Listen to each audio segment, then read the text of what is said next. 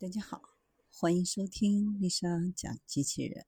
想孩子参加机器人竞赛、创意编程、创客竞赛的辅导，找丽莎。今天给大家分享的是无人驾驶花样翻新，推出远程驾驶。二零二三世界移动通讯大会在巴塞罗那闭幕，在今年的展会上带来了新的无人驾驶出行服务。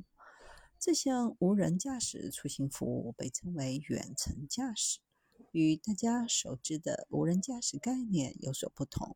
这项服务实际上就是工作人员在远程虚拟环境当中，通过 5G 网络传输，在模拟舱操作台上发出各种操作指令，控制汽车的行驶，为用户节省下停车等环节的时间。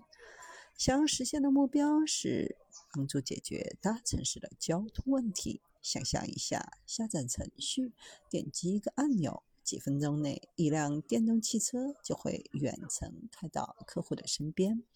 作为客户，实际上只是自己开开车到目的地后下车就行。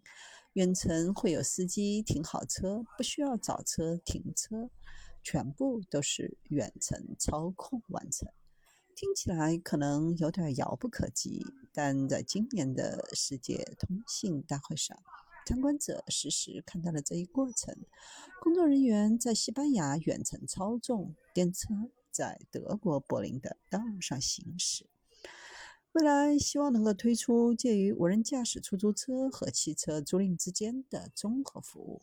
通过服务，用户预约一辆车后，工作人员可以远程操纵，让汽车行驶到指定位置。